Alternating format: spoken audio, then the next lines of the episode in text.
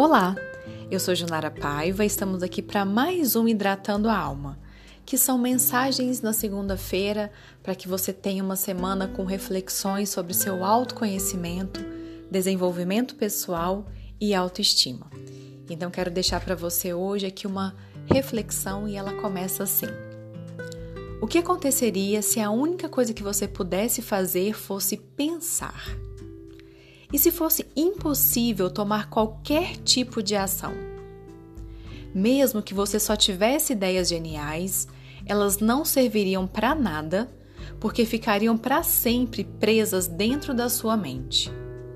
Se você pode ouvir essas palavras, então tem a habilidade de fazer mais do que pensar. Pensar é vital, mas não é o suficiente. Para fazer uma diferença significativa, ideias e pensamentos devem ser expressos através de ações. Devem ser comunicadas e construídas baseadas em ações. Como seria frustrante se não pudéssemos fazer nada a não ser pensar?